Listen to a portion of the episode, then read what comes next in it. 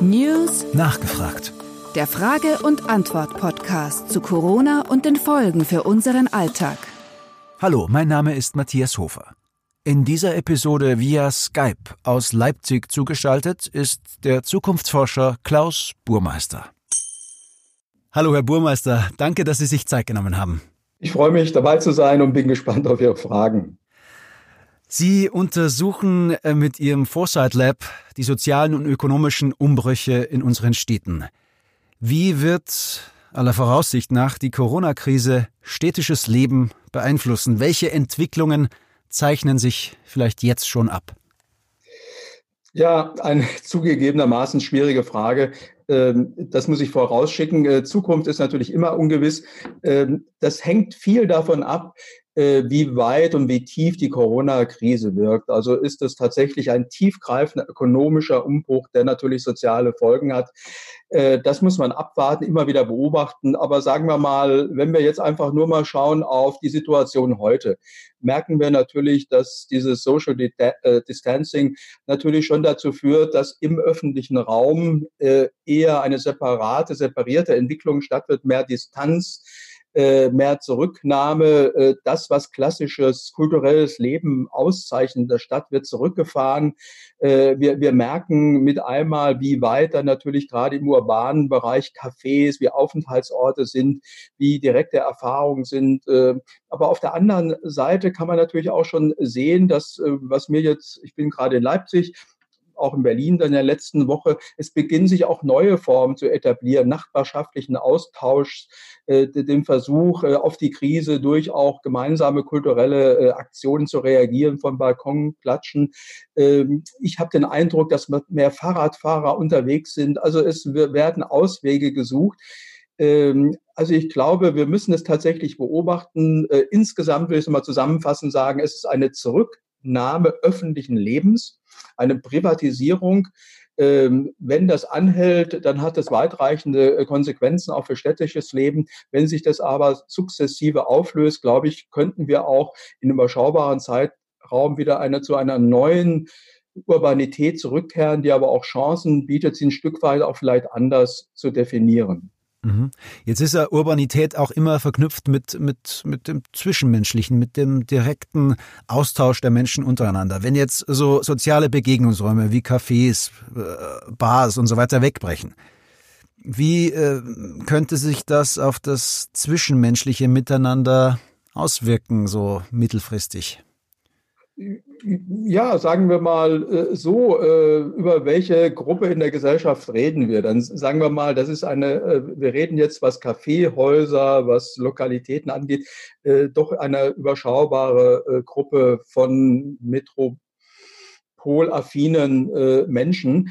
Ähm, aber für die würde das schon bedeuten, dass das, was eine Großstadt ausmacht, nämlich das äh, einfach mal sich gehen lassen, sich treiben lassen, äh, so ein äh, gewisses Bohemenleben nicht mehr stattfinden kann. Und die interessante Frage wäre, und das muss man immer sehen, welche Alternativen werden sich dann finden?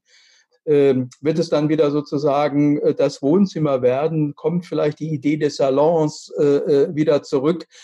Das wären Dinge, die man beobachten muss. Und natürlich, das zeigt sich ja jetzt auch im Bereich der kreativen, der künstlerischen Menschen, der, der ästhetisch orientierten Menschen. Gibt es auch vielleicht neue Formen der Teilhabe an einem gemeinschaftlichen Erleben von, von Kunst, Kultur, Musik? Wir haben gerade das große Konzert erlebt also äh, ich bin da jetzt nicht bange, weil da auch die Kreativitätskraft äh, eine große Rolle spielen wird. Und ich kann mir momentan nicht vorstellen, dass gänzlich urbanes Leben nicht mehr stattfinden kann. Ganz viele kreative Ansätze sieht man momentan im virtuellen, was Künstler anbelangt, die streamen und so weiter und so fort.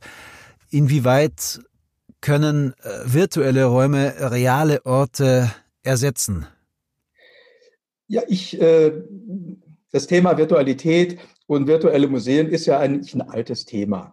Ähm, das ist natürlich jetzt durch Corona ganz oben angelangt und es zeigt sich, äh, dass da viel möglich ist und auch viel mehr noch gemacht werden könnte.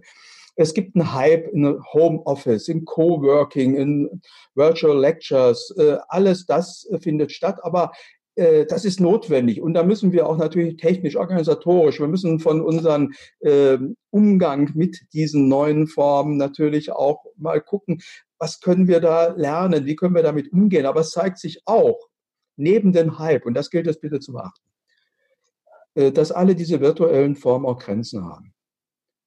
Es mhm. ist was anderes, äh, einen Film zu streamen oder Odyssee 2001 in einem großen Kino zu sehen. Äh, es ist was anderes, in einer Lehrer-Kind- Situation einer direkten Austauschbeziehung zu haben. Es zeigt sich auch die Vorteile zwischenmenschlicher Kommunikation. Und ich würde sagen, äh, das ist vielleicht auch nochmal ein wichtiges Datum, dass virtuelle Kommunikation und auch neue Kunstformen bis zu einem gewissen Grad substituiert werden können, aber nicht vollständig. Sie können Kommunikation, äh, Performances oder auch äh, neue Formen künstlerischer Interaktion ergänzen und vielleicht auch neue Formen äh, generieren, aber äh, den direkten Gang durch ein Museum, das Anfassen, das Erleben, das Hören, Sehen, alle sinnlichen Geschichten kann Virtualität doch äh, nicht vollständig ersetzen. Und im Zwischenmenschlichen, für viele wird es vielleicht noch schwieriger, echte Beziehungen, neue Beziehungen zu knüpfen. Stichwort Partnersuche. Äh, ja. Wie sehen Sie das? Ja, also da gibt es ja, ja auch schon, äh, soweit ich das mitverfolgt habe, auch schon angemessene neue Formen.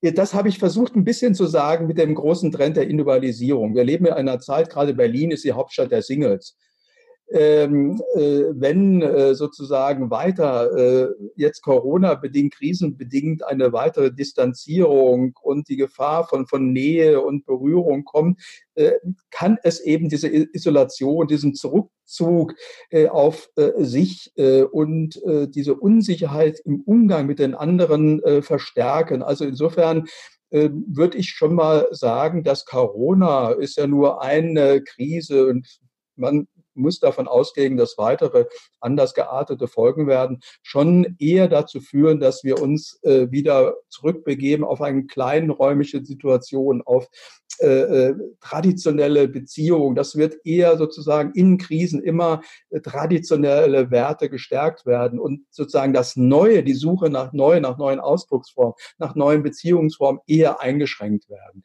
Also das äh, kann man, glaube ich, äh, äh generell sagen. Also insofern sind solche Krisen äh, immer natürlich auch gekoppelt mit der Möglichkeit, etwas zum Guten zu wenden. äh, aber das bedarf eben der Reflexion und es bedarf auch einer Perspektive, dass sich der Zustand, wie wir jetzt erleben, wieder bessern. Und gerade aktuell Jetzt in Deutschland sind auch äh, Maßnahmen gelockert worden Richtung äh, Corona. Kleine Läden können wieder öffnen.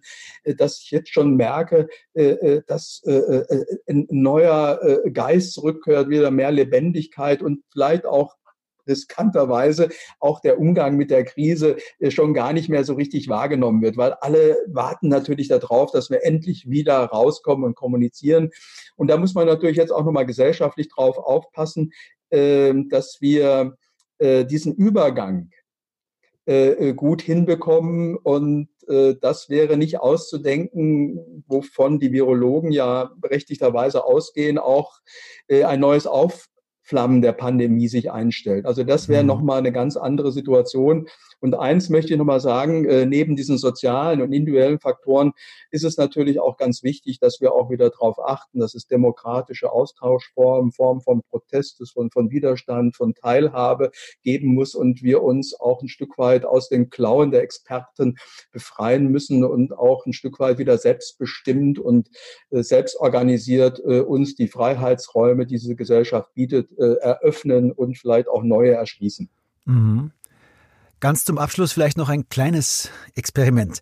Stellen wir uns vor, wir schauen aus der Zukunft zurück auf den Frühling 2020. Ähm, was glauben Sie? Was wird sich vielleicht auch zum Positiven geändert haben? Ja, also ich schaue aus dem Jahr 2030 zurück auf das Frühjahr 2020 und äh, kann Folgendes sagen. Die Corona-Krise äh, hat äh, nochmal zu einem neuen Nachdenken geführt. Äh, sie hat äh, uns vor Augen geführt, äh, die Verletzlichkeit unserer Gesellschaft. Sie hat uns äh, vor Augen geführt, wie wichtig soziale Beziehungen sind. Sie hat uns aber auch gezeigt, dass wir nicht nur mit der Pandemie zu kämpfen haben, sondern dass wir insgesamt wieder neue Formen gemeinschaftlichen Leben, unser Arbeiten benötigen und dass wir die Chance hatten und die haben wir dann tatsächlich genutzt, uns zu mal fragen, wie wollen wir leben? arbeiten? Wie können wir unsere Gesellschaft anpassen, einen langfristigen Transformationsprozess in einem neuen Einklang auch mit Natur, mit Formen auch neuen Gemeinschaftlichkeit? Also 2030, ähm, ich sage es auch so, hoffe ich darauf, dass wir aus diesen Krisenerfahrungen gelernt haben, ähm, uns äh, auf diese Veränderungen, die weit über die Pandemie hinausgehen, einzustellen in einem gemeinschaftlichen, demokratischen und offenen Sinne. Herr Buchmeister, vielen lieben Dank für Ihre Einschätzungen und äh, bleiben Sie gesund und vielleicht hören wir uns wieder mal hier an dieser Stelle. Ich bedanke mich ganz herzlich. Wiederhören. Wiederhören.